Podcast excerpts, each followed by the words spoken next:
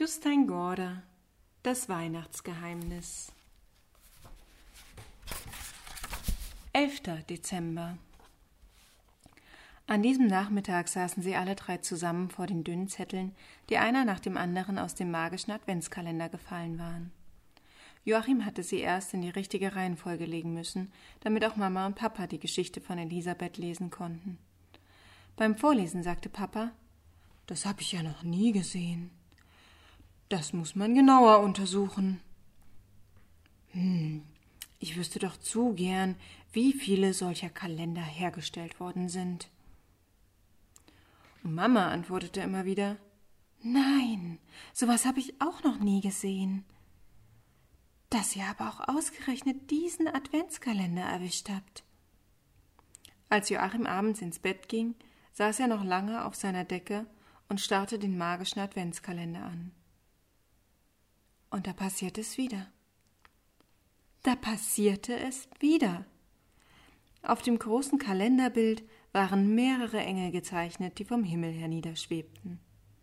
Das wusste Joachim schon, aber erst heute entdeckte er, dass einer der Engel auf dem Bild ein Engelskind war. Er war sich jetzt ganz sicher, das Engelskind, Umuriel, war nicht die ganze Zeit auf dem Bild gewesen. Es war erst dazugekommen, als Joachim gelesen hatte, wie es in Schlangenlinien vom hohen Kirchturm hinunterflog. Mama! kreischte er. Papa! Sie kamen beide ins Zimmer gestürzt. Offenbar hatten sie Angst, es könnte ihm etwas Schreckliches passiert sein. Ein bisschen entsetzt war Joachim ja auch selbst. Ich kann den Engel um Muriel sehen. Mama und Papa wandten sich um, als hätte er Besuch von einem Engel. Aber Joachim sagte, sie sollten sich mal das Bild genauer ansehen. Seht ihr irgendetwas, was ihr bisher noch nicht gesehen habt? fragte er. Sie beugten sich über das Bild. Papa sagte, vielleicht sei ihm ja nicht alles aufgefallen, als sie den Kalender im Buchladen entdeckt hatten. Damals sei er ja nur heilfroh gewesen, überhaupt einen Adventskalender zu kriegen. So froh, dass er sogar seinen Führerschein liegen gelassen hatte. Deshalb konnte er zum Beispiel auch nicht sagen, ob einer der Schäfer von Anfang an einen Hirtenstab in der Hand gehalten hatte. Ich glaube jedenfalls auch nicht, dass ich den kleinen Engel schon vorher gesehen habe, meinte Mama. Natürlich nicht, sagte Joachim. Der war bisher nämlich auch gar nicht da. Denn dies ist ein magischer Adventskalender. Na ja, wir wollen nicht übertreiben, wandte Papa ein. Immer wollte er der Vernünftigste sein. Als letztes dachte Joachim vor dem Einschlafen noch, dass einer der Engel im Himmel Joachiel hieß. Fast so wie er. Am nächsten Morgen öffnete Joachim das elfte Türchen. Er musste das Papier herauszerren. Darunter versteckte sich dann ein Bild von einem Pferd und einem Reiter. Joachim machte sich noch einmal unter der Bettdecke bequem und las, was auf dem Zettel stand. Heute brauchte er keine Angst mehr zu haben. Mama oder Papa könnten ihn auf frischer Tat ertappen. Jetzt waren die Geheimzettel im Kalender ja nicht mehr so richtig geheim. Balthasar. Fünf Schafe, zwei Schäfer, zwei Engel, ein heiliger König und ein kleines Mädchen aus Norwegen eilten im Jahr 1199 nach Jesu Geburt durch das Rheintal. Sie konnten auf dem anderen Flussufer einen Kirchturm erkennen. Ephemia erzählte ihnen, dass es sich um den Dom von Mainz handelte. Sie blieben zu einer kurzen Beratung stehen. Wir müssen über den Fluss, sagte Josua. Und es ist dumm, denn dann müssen wir wieder so einen armen Teufel von Fährmann erschrecken und ihm erklären, dass wir Pilger sind, unterwegs in das heilige Land. Wir müssen es ihm schon beibringen, meinte Firiel. Plötzlich nahm jemand die Beine in die Hand. Das Engelskind Umuriel. Da unten liegt ein Boot, rief er. Im nächsten Moment war er schon hoch in der Luft und flatterte mit seinen Flügelchen auf das Boot zu. Die anderen rannten hinterher, aber Umuriel redete bereits auf einen Mann ein, der am Flussufer saß. Kannst du uns rüberrudern? Wir wollen nach Bethlehem und haben es eilig, wenn wir rechtzeitig zu Jesu Geburt dort sein wollen. Wir sind in heiligem Auftrag unterwegs, meine ich. Also sind wir nicht irgendwer. Aphiriel schüttelte verzweifelt den Kopf und lief zu Umuriel. Als er ihn eingeholt hatte, nickte er dem Fährmann zuerst zu und versuchte ihn um Entschuldigung zu bitten. Dann wandte er sich an Umuriel und sagte, wie oft soll ich dir noch sagen, dass du zuerst fürchte dich nicht sagen sollst? Aber der Fährmann, der ungewöhnlich schön in einem langen roten Umhang gekleidet war, hatte sich von dem Engelskind nicht erschrecken lassen. Er wandte sich zu Elisabeth und sagte Ich bin Balthasar, zweiter Weiser und heiliger König von Saba. Ich habe denselben Weg wie ihr. Ah, dann gehörst du zu uns, sagte Firie. Trotzdem musste er um Muriel erst noch eine kleine Strafpredigt halten. Diesmal ist zum Glück alles gut gegangen, aber du musst immer mit Fürchte dich nicht anfangen. Viele Menschen bekommen doch einen Mordsschrecken, wenn sie einen Engel des Herrn sehen, vor allem dann, wenn er mit seinen Flügeln schlägt. Entschuldigung, sagte Muriel. Ja, ja, schon gut, antwortete Ephiriel. Aber es ist denn nicht wirklich unbegreiflich, dass Sie solche Angst haben, bloß weil Sie einen Engel sehen? wandte Umuriel ein. Ich habe bisher noch keiner einzigen Katze was getan. Im Gegenteil. Ich weiß schon gar nicht mehr, wie oft ich einer Katze aus einem hohen Baum geholfen habe. Katzen sollten natürlich endlich mal lernen, nicht auf so hohe Bäume zu klettern. Aber wenn wir schon kommen und ihnen helfen, dann erschrecken sie wenigstens nicht. Nur die Menschen sind immer so schrecklich schreckhaft. Die beiden Weisen lagen sich inzwischen in den Armen. Es ist wirklich lange her, sagte der eine. Es war auch wirklich sehr weit weg vom Rhein, antwortete der andere. Aber es ist wirklich sehr, sehr schön, dich wiederzusehen. Da sie sich eng umschlungen hielten, war es schwer zu sagen, wer was sagte. Aber jetzt bestieg der gesamte Pilgerzug das Boot. Die heiligen Könige nahmen die Ruder und ruderten über den Fluss, der fast so breit war wie eine Meeresbucht. Ephiriel zeigte auf den schönen Dom am anderen Ufer. Das Gotteshaus wirkte ein bisschen klobig und hatte nicht so hohe Türme wie viele andere Kirchen, an denen sie vorübergekommen waren. Aber es war auch viel älter. Die Uhr zeigt 1186 nach Christus. Die Arbeiten an der Kirche wurden vor über 200 Jahren begonnen. Inzwischen sind aber fast tausend Jahre vergangen, seit das eine Samenkorn in die Erde gelegt wurde, auf das ein ganzer Acker sprießt. Ein volles Feld, ein Feld voller Kirchen und Kathedralen. Ein ganzes Feld voller Kirchen und Kathedralen, quasselte Umuriel ihm nach. Es wäre witzig auszurechnen, wie viele Tonnen Stein und Holz gebraucht worden sind, um Jesu Geburt zu feiern. Ganz zu schweigen davon, wie viele Plätzchen gebacken und wie viele Geschenke in Weihnachtspapier eingepackt worden sind. Heiligabend ist nämlich das größte Geburtstagsfest der Welt. Alle Menschen auf der ganzen Welt sind eingeladen. Deshalb dauert das Fest auch viele tausend Jahre. Josua stieß nach dieser langen Rede wieder auf den Boden.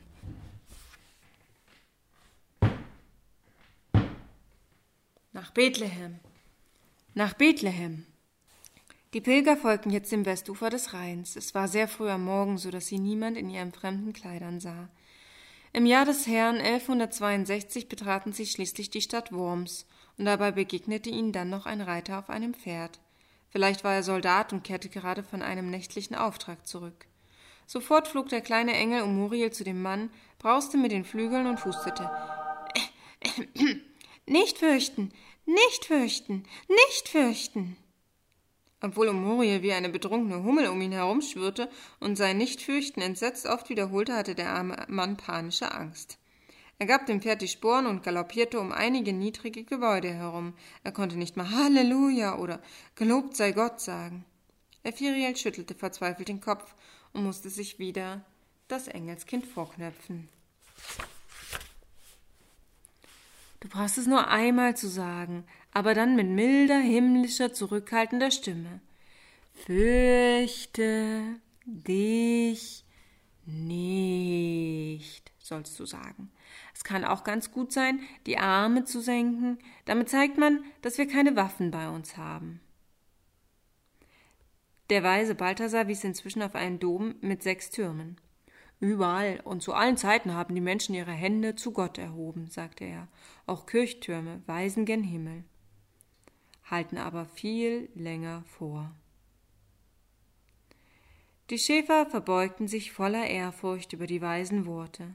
Elisabeth musste sie sich erst noch einmal in Gedanken wiederholen, bevor sie ganz sicher war, was sie bedeuteten. Dann sagte Josua sein Nach Bethlehem, nach Bethlehem. In der Stadt Basel, auf dem südlichen Rheinufer, machten sie wieder vor einem großen Dom Halt. Die Uhr zeigt, dass 1119 Jahre vergangen sind, seit das Jesuskind geboren wurde, verkündete Ephiriel. Der fünfschiffige Dom hat gerade seinen hundertsten Geburtstag gefeiert. Basel ist schon seit vielen Jahrhunderten ein wichtiger Ort für Wanderer, die die Alpen zwischen Italien und Nordeuropa überquert haben. Wir werden denselben Weg über den St. Bernhard-Pass in umgekehrter Richtung nehmen. Nach Bethlehem, sagte der Schäfer Josua wieder und stieß mit dem Hirtenstab auf den Boden. Nach Bethlehem. Und dann machten sie sich auf den Weg durch die Schweizer Gebirgswelt. Joachim saß in seinem Bett und dachte an den seltsamen Pilgerzug nach Bethlehem. Nach einer Weile kamen seine Eltern ins Zimmer. Beide wollten gleich lesen, was auf dem Zettel stand. Gestern hatten sie fast den ganzen Nachmittag über den magischen Adventskalender gesprochen. Jetzt sagte Papa, es ist wirklich ein Wunder, dass wir ausgerechnet auf diesen Kalender im Buchladen gestoßen sind. Was glaubst du, Joachim, woher der kommt? Ich glaube, Johannes hat ihn gemacht, antwortete Joachim. Der Buchhändler hat einen Johannes erwähnt, stimmt.